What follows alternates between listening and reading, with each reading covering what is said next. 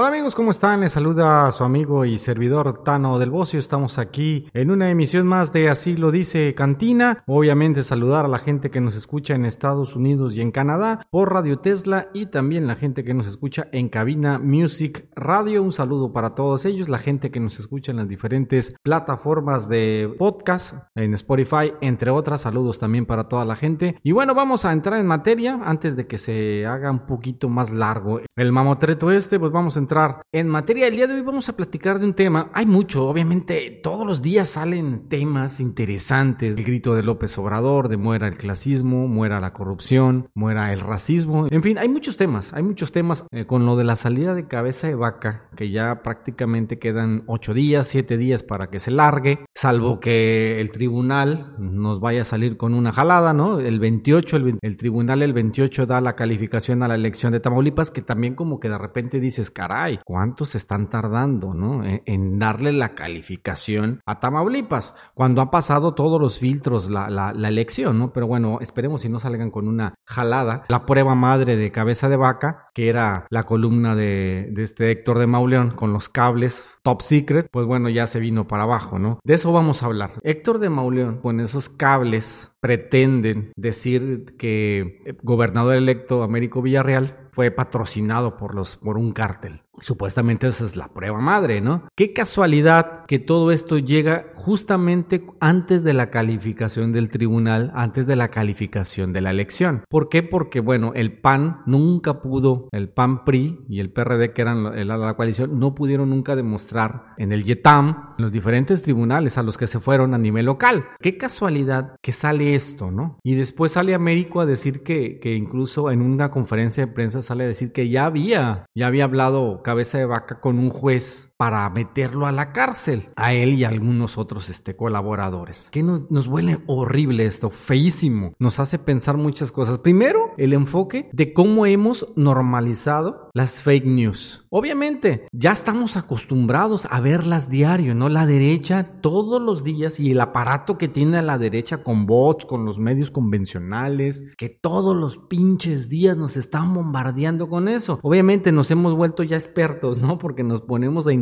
y hasta que, bueno, sale la otra versión, ¿no? La, la contra de esa fake news y bueno, nos damos cuenta que realmente es una fake news. Acá ya no la olíamos desde el principio. ¿Por qué? Porque, bueno, quisieron hacer lo mismo meses atrás cuando estaba la campaña, cuando sacaron esa The Dallas Chronicle, la página web esa que tenía dos días de haber nacido y que, bueno, sacó que dice que el hijo de Américo Villarreal había recibido no sé cuánto dinero en unas cuentas en Holanda y que, bueno, también el señor ya, pues bueno, ya también tiene la prueba donde realmente su hijo, pues nunca tuvo una cuenta bancaria como se señalaba en, en esa, en esa nota del The Dallas Chronicle. ¿no? En fin. Y bueno, lo quisieron hacer otra vez. Obviamente que los, los, los malpensados, pues atamos cabos y decimos, a ver, si saca esto uno, un soldado de la derecha como es Héctor de Mauleón, porque eso es un soldado de la derecha, en una columna, recuerda que con eso abren carpetas inmediatamente en, la fiscalía en Tamaulipas. Pues ese era el plan de cabeza de vaca, o todo se supone que ese era el plan de cabeza de vaca, pero oh sorpresa, vino Ken Salazar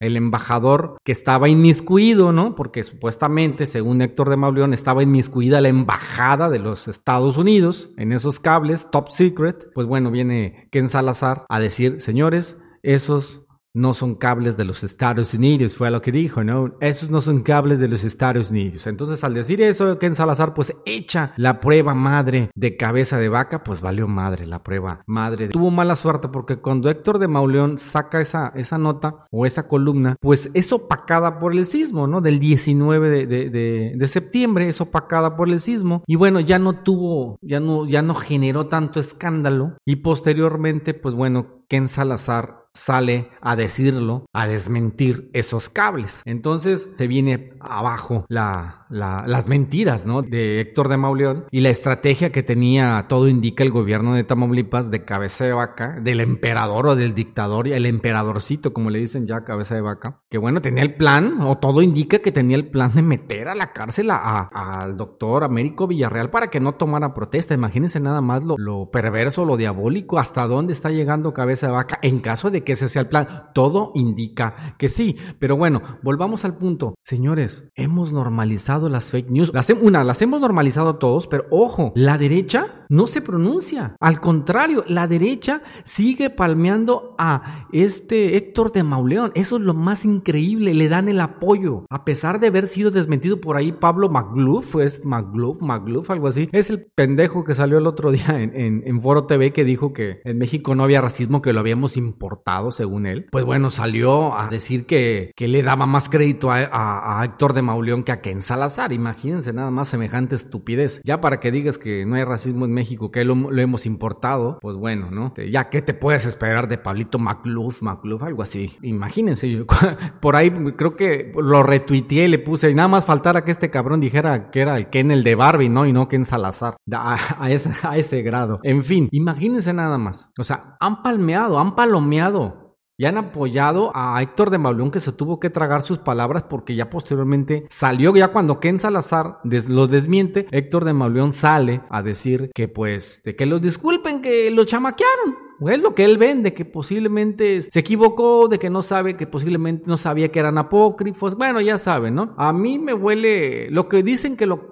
dice Obrador que lo que no suena lógico suena metálico. Entonces, un hombre de la experiencia como Héctor de Mauleón, que le quiso hacer al Wikileaks con los cables estos falsos, no, papacito, o sea, suena metálico, ¿no? Suena que todo indica que le dieron un varo para que los publicara. Y con esas iban a armarle una carpeta al doctor Villarreal. Pero bueno, no contaban con la astucia de que Ken Salazar saliera a desmentirlos inmediatamente. Y como les digo, fueron opacados primero por el sismo y posteriormente rematados por Ken Salazar. Pero les digo, hemos normalizado las fake news. La derecha ha hecho que normalicemos las fake news. Y no sé si eso es bueno o es malo. Es bueno porque, bueno, las sabemos detectar inmediatamente. Pero es malo porque imagínense nada más a qué grado han llegado los periodistas a mentir sistemáticamente, así como golpetean sistemáticamente Obrador a la 4T, a mentir sistemáticamente. Ya mienten, ya no es, ya no es ser tendenciosos nada más, como son, como son Riva Palacio, Riva Palacio como son muchos, ¿no? La Denise Dresser, el Grupo Fórmula, Cárdenas, el otro Cárdenas, en fin, los montajes, obviamente, Loret, Broso, todo ese grupúsculo, ¿no? Toda esa élite periodística del viejo régimen que está al servicio del viejo régimen y a la derecha. Bueno,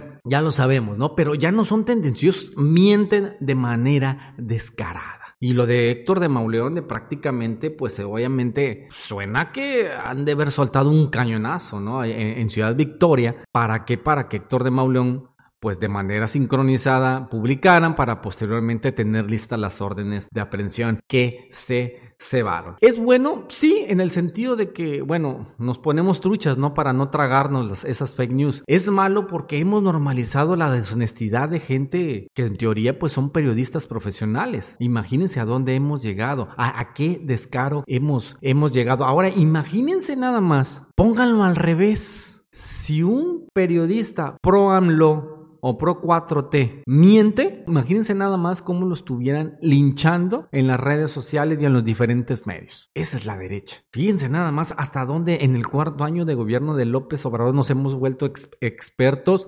en, decodificar las fake news de la derecha. Las hemos normalizado, pero hasta dónde ha llegado el viejo régimen y sus voceros, ¿no? A mentir, a calumniar. Señores, estos grados ya son enfermizos de la gente que odia a López Obrador, ¿no? Y que, y que odia este movimiento de la, de la 4T. ¿Por qué? Porque el señor, claro que en la 4T hay errores. Claro que los hay. No es perfecto, ni mucho menos, pero caray, a ese grado de que, de que no lo han podido descarrilar y ya no saben cómo. Y en este caso, querer hacer algo tan perverso como calumniar a un gobernador electo de esa manera para meterlo a la cárcel. Caray, estamos hablando de que cabeza de vaca, si en realidad hizo eso o con esa intención, el señor, más allá de que obviamente después del primero de octubre tiene que enfrentar a la justicia o no sé si vaya a huir o vaya a enfrentar a la justicia, no sé qué vaya a hacer, la verdad, pero habla de un hombre perverso, habla de un hombre diabólico, habla de una persona enferma de poder. Me explico, y en este caso, cabeza de vaca, pues obviamente se quiere tapar el culo por toda la bola de tranzas que ha hecho, ¿no? Y,